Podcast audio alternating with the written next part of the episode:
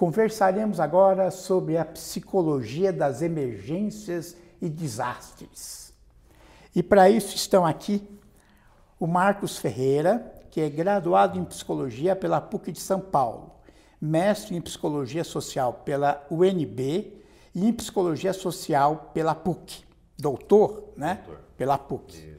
Foi professor da Universidade Federal de Santa Catarina foi assessor voluntário da Secretaria Nacional de Defesa, da Defesa Civil.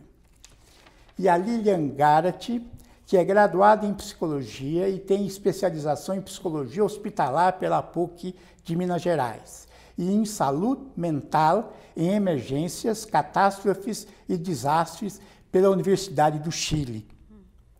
Psicoterapeuta bilíngue espanhol e português nós agradecemos a presença da Lilian ao CRP de Minas Gerais. Eu agradeço a presença de vocês. Nós é que agradecemos Exato, estar aqui. Né? obrigada. Né?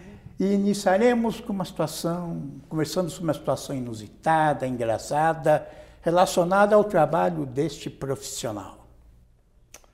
Você quer começar? Pode começar. É? Eu estava me lembrando de uma vez que nós estávamos trabalhando, eu como assessor voluntário da Secretaria Nacional de Defesa Civil, estávamos numa reunião com os coordenadores estaduais, grande parte deles coronéis, eu acho que dois eram civis, o resto eram todos militares e quase todos os militares coronéis da Polícia Militar. E num certo momento é, me pediram para fazer uma exposição sobre é, abrigos provisórios e alguém me perguntou assim, um dos coronéis me perguntou, é, professor, como que é, o que, que eu chamo de um abrigo provisório? O que, que será um abrigo provisório? Eu, na lata, respondi, é aquele em que a sua mãe puder dormir. Se o senhor quiser colocar sua mãe lá e se sentir bem, este é um abrigo digno. Então, é, houve uma certa atenção no começo, mas ele próprio caiu na risada, todo mundo caiu na risada, então ficou uma situação engraçada. Mas o fato é que essa coisa da gente trazer para a vida da gente a referência, quando a gente está tratando de alguém que tenha sofrido um desastre, é uma, uma forma boa da gente definir o que está pretendendo fazer. E todos entenderam tudo. Todos entenderam tudo. Todos iam fazer uma incursão por regiões que estavam sendo é, afetadas por desastres, iam visitar os abrigos, iam visitar situações específicas em nome da secretária nacional daquele momento. E então eles ligavam para a gente de, de, Marabá, me lembro que esse mesmo coronel ligou de Marabá, dizendo, olha, eu estive aqui no lugar, eu não colocaria minha mãe para dormir aqui. Então, ele estava sempre usando, pegou a referência da mãe, né?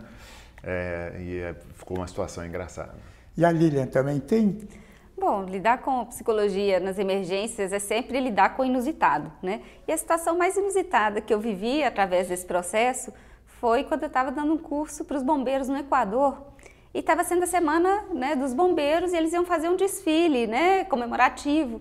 Fui preparada para assistir, câmera na mão, né, gravar, e de repente puxam, me puxam assim, não, vem cá, você é parte das autoridades. E fui fazer parte né, do, do desfile como autoridade, foi a primeira vez que eu vi a psicologia ser alçada né, a uma situação de poder tão rapidamente através das emergências de desastre. Que bom, né? então, falemos sobre essa especialidade da psicologia, especificamente. O que, que faz um psicólogo das emergências e desastres? Bom, foi uma especialidade que começou muito através da resposta ao desastre. Né? Ela tem uma origem até mais antiga do que a gente pensa, porque começou com trauma de guerra, né? e muitas hum. das teorias psicológicas que existem até hoje vêm dessa época e era uma psicologia muito relacionada ao tratamento dos transtornos causados por situações de violência ou de catástrofes naturais. E agora esse campo tem se ampliado, né? A gente está trabalhando no que a gente chama de gestão integral do risco de desastres, que é trabalhar em cinco etapas. Se trabalha na preparação, né? Na, primeiro na prevenção, que é o ideal, né? O campo primordial aí, a preparação, a resposta, a recuperação e a reconstrução. Especificamente o psicólogo. Ele prepara em que sentido? A preparação já é uma etapa. Eu, bem, eu não sou um profissional de defesa civil. Sei. Eu estudo a nossa presença nesse espaço é, no sentido da formulação da política pública, como é que a gente tem que trazer a contribuição Isso. da psicologia e tal. Então, a preparação na, no, no, no, no, dizer da defesa civil é esse momento que antecede um desastre. Você tem notícia que você vai ter um desastre e esse momento que antecede você se prepara para a chegada dele. Né? No Brasil, é, a preparação foi super importante. No primeiro governo Lula, por exemplo, um coronel da, do Corpo de Bombeiros, que foi o secretário nacional de Defesa Civil, a única coisa que ele fez foi puxar um sinal de um computador do Serviço de Meteorologia. No, na mesma esplanada ali, na continuação da esplanada, no eixo monumental em Brasília, tinha lá em cima o Serviço de Meteorologia. Ele pediu para botar um, um, computador do Serviço de Meteorologia na sala dele. Então a única coisa que ele fez de inovação naquele momento foi dizer assim, vai haver um desastre. Né? Era Sim, vai ter uma chuvona. Vai ter, é vai ter vai, vão chover, sei lá, 30 mililitros em tal cidade. Então ele ligava para o prefeito e dizia assim, olha, vai chover muito na sua cidade. E só com isso ele conseguiu um enorme efeito na redução de danos, na, na diminuição do número de mortes, que é impactante isso desde o começo do primeiro governo Lula, você tem uma, uma queda abrupta no número de mortes em desastres. Embora o governo Lula e o governo Dilma não tenham sido primorosos na formulação da política pública de enfrentamento das emergências e desastres, no conjunto das políticas públicas se tinha uma enorme proteção social. Então, é, tá certo? Sim. Houve uma queda abrupta no número de mortes e uma queda abrupta no sofrimento causado ali. Então, é, o que, que faz um psicólogo na preparação? Ele já fez. Exato. E assim, é muito interessante que isso vem a partir do trabalho com é, a comunidade, né? Então, quando você tem a participação popular, essa prevenção ela é muito mais eficaz. No caso das chuvas, que são desastres com data marcada, né? São rep... desastres de repetição, né? exatamente. É, por exemplo, a gente teve uma experiência muito interessante em Belo Horizonte com o NAC, que é o Núcleo de Alerta de Chuva, que durante o ano ia mapeando com a comunidade, juntando os mapas da meteorologia com os mapas é, das manchas de chuva, que eles chamavam que eram as manchas percebidas, onde é que a comunidade sabia que alagava, e iam cruzando os dados para ir monitorando em conjunto. E se criou uma rede que vinha direto da Defesa Civil para os agentes comunitários que já estavam marcados, então o alerta de chuva era disparado em rede, de forma que houvesse uma rede de confiança de saber que aquilo não era boato, que todo mundo fosse educado sobre as providências, as vias de evacuação. Né? Então, é, a participação da psicologia fez diferença nesse processo ao fazer a integração entre esses dois saberes, entre o saber técnico e o saber vivencial da comunidade. Porque as pessoas. Ah na defesa civil se juntam todos os tipos de conhecimento: conhecimento acadêmico, uhum. conhecimento militar, o conhecimento popular, o conhecimento da sociedade. Então, o, o, há uma enorme dificuldade dos profissionais tradicionais, de, havia uma enorme dificuldade dos profissionais tradicionais de defesa civil de, por exemplo, dialogar com a comunidade. Mas quem começou a estabelecer rota de fuga Isso. foi a própria comunidade. Não era um profissional externo, a comunidade que chegava e falava: o melhor jeito de escapar é por aqui. Não a rota de fuga era combinada com as próprias pessoas. Começou a chover, ficou claro que vai subir a água, as pessoas já saem e vão para um abrigo que já sabem onde está.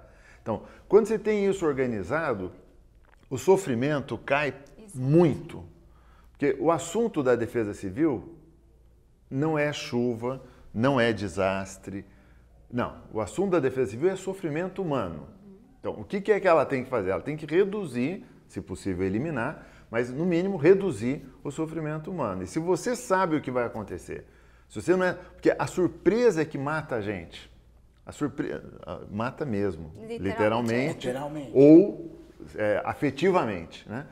É, emocionalmente. Ela, emocionalmente. Ela, você não pode ser surpreendido por isso. E não faz sentido. 70% das cidades que sofrem inundação sofrem sempre. Há uma, o, a inundação ela se repete é em 70% das vezes em lugares que já alagaram.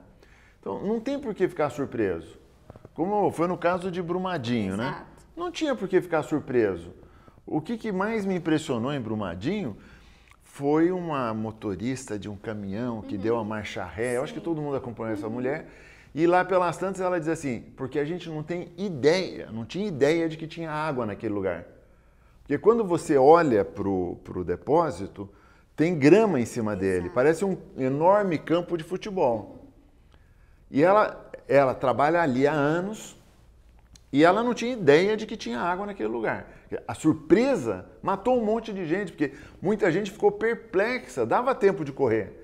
Mas a pessoa fica perplexa, ela não entende o que está acontecendo. E que reflete a falta de, de planejamento de prevenção. De Vamos falar agora nas outras, o psicólogo nas outras fases que uhum. você estava elencando. Pegamos só a primeira, Sim. né? Sim.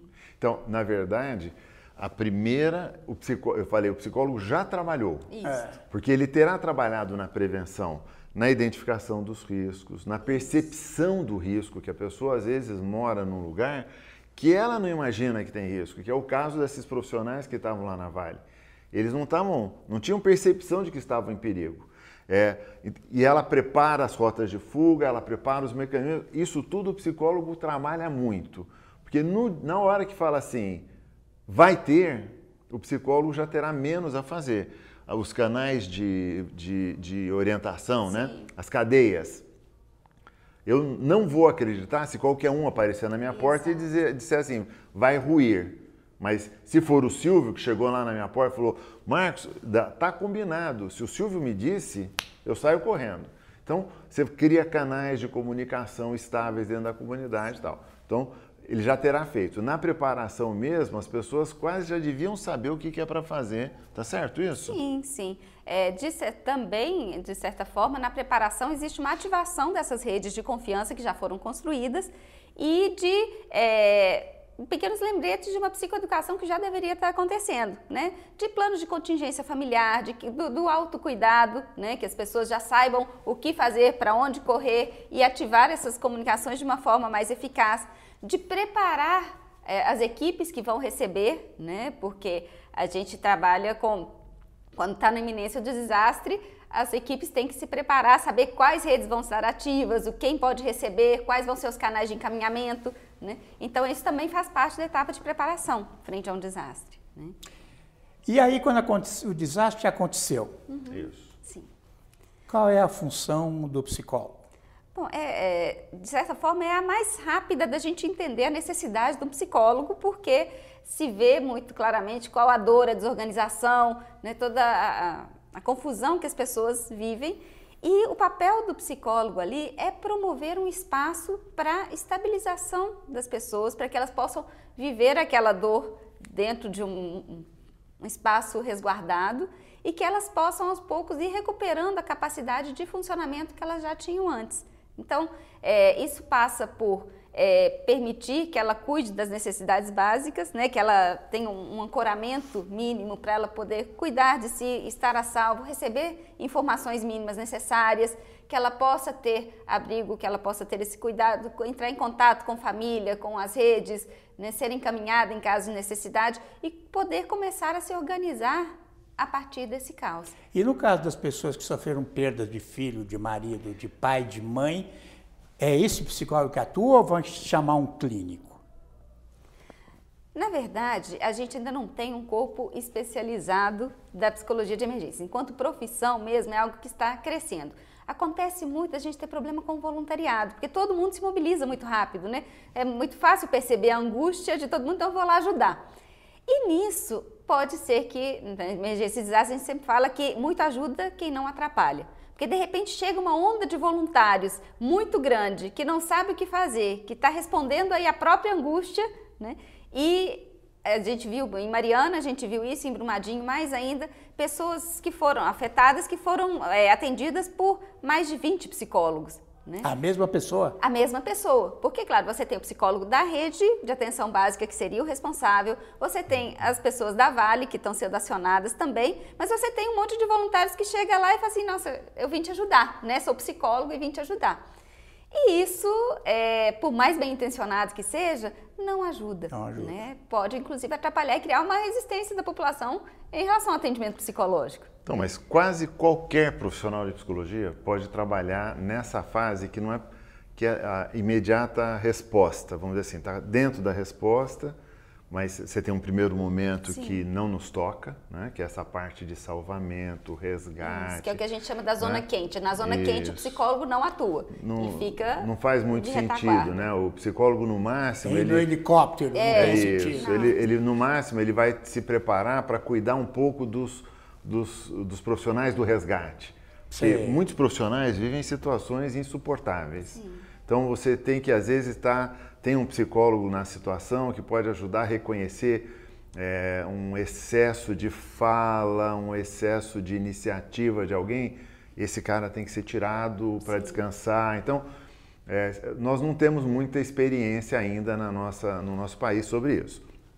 Mas queria dizer para você que em qualquer das cinco etapas, ah, os conselhos de psicologia indicaram um tripé para atuação é, tanto dos conselhos quanto dos profissionais. O tripé é, é um, um, protagonismo dos afetados, das pessoas que sofreram de desastre, porque normalmente a gente passa a tratá-las como se elas estivessem doentes, Exato. tem que ficar deitadas, tem que trazer comida, quase dar na boca. Tanto que a gente né? não, já nem fala mais de vítimas, fala de afetado, porque Isso. vítima deixa numa posição muito passiva. Reforça né? essa ideia de que o cara não tem uma iniciativa.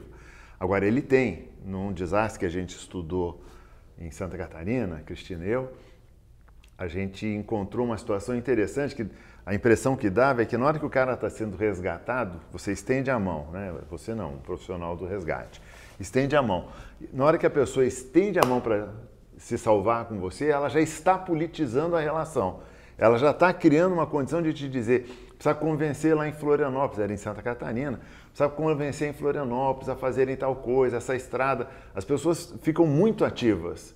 Só os resgatados. Os tá resgatados. Tá é, e só ficam nessa condição de é, vítimas, de doentes e tal, porque o Estado as obriga a entrar nessa condição. Então, para nós é fundamental no tripé protagonismo dos afetados. A segunda coisa que é fundamental, participação da sociedade em todas as etapas. To na, na prevenção, na preparação, na resposta, na reconstrução, em qualquer etapa é preciso ter participação da sociedade, não como extensão do órgão de Estado, mas não é como... voluntariado. Então, você pode ter voluntariado, se você consegue organizar Exato. o voluntariado. Exato. O nosso grande risco, às vezes, é não conseguir organizar o voluntariado. Por exemplo, às vezes o voluntariado fica recolhendo coisas para mandar. Então, é, às vezes falta comida e sobra shampoo. Exato. Ou, né? Eu já ouvi relatos lá em Minas de que chegaram vestidos de festa, gravatas e a cereja do bolo, uma caixa de autobronzeador. É isso. Então, chega... Então, é, você não pensar na necessidade do é outro, né? Você pensa na sua angústia, no que você quer tirar do armário, mas não pensa na necessidade do outro. Não, e tem gente que sai e compra uma coisa. compra uma coisa para mandar e a coisa é inadequada. Exato. E às vezes você tem comida, mas não tem pasta e escova de dente. Exato. Entendeu? Então aquela a iniciativa do psicólogo, que o, o foco dele no momento pós-desastre é a recomposição do cotidiano. Ah, então, por exemplo, você pensa sempre assim, que na caixa que a gente vai mandar para as pessoas, que o Estado vai oferecer para as pessoas, devia ter uma bola, uhum. devia ter uma boneca. Né? Porque a criança que saiu, ela deixou todos os brinquedos dela Exato. lá. Então, na tentativa de reconstituição do cotidiano, você tinha que ter coisas que são incompreensíveis para o povo do resgate. Tem que ser o psicólogo a dizer, Exato. coloca aí essa bola, coloca, uhum. né? coloca café. Nossa, eu não tenho ideia, a dificuldade de colocar café na caixa, na cesta, de, na cesta básica. Porque é, o café não tem alimento, não tem nutrição é, nele, não tem alimentação no café. Aí você tem que explicar, não, cara, mas espera aí, o cheiro do café, uhum. entendeu?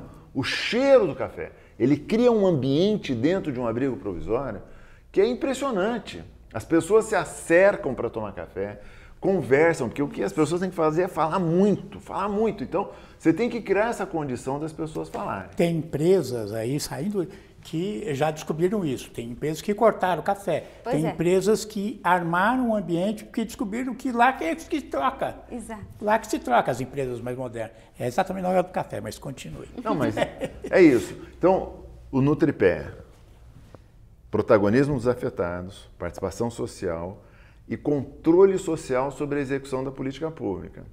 Muitos de nós, psicólogos, no voluntariado, queremos nos introduzir na situação complicada. Aqui, aqui em São Paulo, você, não sei se acompanhou isso, tem um caso interessantíssimo do engenheiro, quando deu aquele buraco do metrô ali na, perto da Eusébio Matoso. Sei. Tem um engenheiro que durante três ou quatro dias deu entrevistas diárias. Ele era super procurado pela imprensa e tal. E ele explicava, isso aqui, o que aconteceu foi tal coisa, não sei o quê. Não sei se a Ana lembra disso. É, é, as coisas caía, é, o cara ficava na beira do buraco. E a, a Globo vinha entrevistar o cara. Aí, passados uns três dias, a família dele resolveu tomar providência muito adequada de procurar o jornalista e dizer: ele não é engenheiro. Ele recém saiu de uma internação psiquiátrica Nossa. e ele não entende nada do que. Entendeu? Então, porque o, o, desastre ele tem essa característica, tem. ele atrai muita gente atrai desequilibrada. Mo, e mo, é desequilibrada. Mobiliza. Mobiliza, Mobiliza. Né? E, e, desequilibra quem estava equilibrado uhum. e atrai muita gente desequilibrada. Então, se a gente não souber organizar, a gente. E, e o melhor jeito de ver é assim, cara, ao invés de entrar lá na situação, no, na, na cena, ajuda a gente a controlar a, a, ajuda a gente a controlar o, o que está acontecendo. Então, muito do que nós tínhamos que fazer era dizer para o Estado, ó, está faltando psicólogo, está faltando serviço disso, daquilo, porque uhum. mudou completamente. A... Você quer fazer um comentário sobre isso? Eu tenho mais uma coisa para dizer sobre o Dr. Castro daí. Não, pode dizer. Que deve ser sua, seus livros de cabeceira, Dr. Castro, né? O, a, nós tivemos um general na ditadura militar que formulou políticas públicas de, de defesa civil, que agora mudou o nome, estão chamando de proteção civil, mas não mudou o cerne da coisa ainda. Então, mas o doutor Castro, que é esse general médico que tinha ainda no período da ditadura militar, ele formulou, e depois também, quando foi havendo a transição, ele continuou trabalhando, ele formulou muitas coisas muito legais sobre a política pública. Ele só não tinha participação social ele enxergava a sociedade como uma extensão do braço do aparelho de Estado nas suas iniciativas. E aí, as coisas que o Dr. Castro trazia eram, são super legais, elas estão se perdendo. Hoje elas estão se perdendo. Mas uma das coisas que ele, a coisa que ele não, se a gente tivesse o Dr. Castro mais controle social, era o céu com as estrelas. A gente estaria muito bem colocado e nunca aconteceria, por exemplo, o que aconteceu em Brumadinho, né? da, da Vale privatizar a gestão do desastre. Uhum. Por quê? O que, que mudou no Brasil? Mudou que hoje nós temos SUAS. É isso que o governo atual e o Temer estavam é, tentando desmontar, o SUAS, né? Nós não tínhamos SUAS no Brasil. Com o SUAS, tudo se simplifica nas fases de resposta, qual é o nome? Recuperação, Recuperação e reconstrução. E reconstrução, é isso. Falemos agora do curso de psicologia. Sim. Ele já prepara ou trabalha com os alunos na perspectiva de atuar nessa área? Ainda não. Tem sido um processo lento. A disciplina tem entrado um pouco através das disciplinas eletivas, né? Que Sim. se escolhe o tema e esse tema tem sido escolhido em vários cursos, especialmente lá em Minas a gente vê, né? Com muita é, frequência, especialmente porque vivemos aí tragédias seguidas que ainda têm impacto é, uma emendou na outra. E né? pior que existem muitas que podem acontecer, né, em Minas Exato. principalmente. Mas isso é um fenômeno que a gente vê ainda bastante na América Latina, de modo geral, né? É, a especialização que eu fiz também foi fruto de um desastre, né? É, lá no, no, Chile, apesar de ser o país mais sísmico do mundo e que são de repetição, apesar de imprevistos, é, a, a ideia da pós-graduação já tinha sido lançada e ficou lindamente numa gaveta até o terremoto de 2010. No terremoto de 2010, que foi dois terços do país afetado e se gerou uma mobilização muito grande, foi a primeira vez que a gente teve uma mobilização da categoria importante, né? no terceiro dia após o desastre, já tinha 800 psicólogos em treinamento para sair para as regiões para atuar. Aí sim se criou esse curso que foi o primeiro da América Latina. Aqui no Brasil a gente tem batalhado para avançar nesse sentido, ainda não se tem notícia de um curso específico para psicologia. Os psicólogos têm se preparado nos cursos gerais da defesa civil. Hum. Né? Agora, a psicologia tem uma contribuição. O Marcos Vinícius de Oliveira, o querido, queridíssimo Marcos Vinícius. Nosso companheiro. Nosso companheiro, ele, ele, ele trouxe para a defesa civil uma contribuição inestimável. Marcos foi comendador da Defesa Civil Nacional pela, por essa contribuição. É, ele, ele trouxe a, um discurso que era assim, gente, o que é básico em defesa civil é autoproteção e proteção coletiva dos seus próximos. Porque não dá para a gente achar que o Estado vai conseguir ter condição de deu uma ventania e o Estado está lá. Não está. Uhum. Quem é que vai ajudar na hora que deu uma ventania, que nem Guaraciaba, que 70%, 80% da cidade ficou no chão? Quem que vai ajudar? É o vizinho, é a pessoa que está ali do lado. É, é o cara se proteger e ajudar a proteger os seus próximos. Então, é, o Marcos Vinícius trouxe isso, isso é o conceito que abre o documento base da primeira Conferência Nacional de Defesa Civil e que eu acho que é uma coisa assim que só psicólogo seria rápido em apresentar a proposta e foi o Marcos, o nosso psicólogo predileto, que trouxe isso. E que vem da, de, uma, de uma parceria com o Japão. O Japão traz muito essa filosofia do autocuidado, você cuidar do seu e de quem está do lado. E essa, isso foi se intensificando com convênios com, com o Japão de troca de experiências nesse sentido. Tem emprego para este profissional, como última pergunta? Existe possibilidade de atuação profissional? É algo que está se construindo. Porque o que, que acontece? É, segundo a Lei 12.608, que é a nossa Lei de Proteção e Defesa Civil, a responsabilidade pelo atendimento psicossocial cai dentro da rede pública, né, da, rede, da rede de assistência básica. Então, teoricamente, todo profissional que atua na assistência básica, que atua no SUS, que atua no SUAS, em algum momento vai lidar com emergências e desastres. Então, é, além de, não ser um campo específico, mas que abarca um campo que já existe, que é o das políticas públicas, então existe essa necessidade. Existe também a possibilidade do trabalho dentro das ONGs, né? Você tem a Cruz Vermelha, Médicos Sem Fronteira, né? que recrutam psicólogos para o atendimento na resposta. Né? E é, está surgindo a necessidade de capacitar melhor o pessoal. Então, isso está fazendo com que vá criando a figura mais específica do psicólogo nas emergências e desastres. Eu agradeço as contribuições, agradeço novamente ao Conselho Regional de Psicologia de Minas Gerais e até o próximo desafio profissão.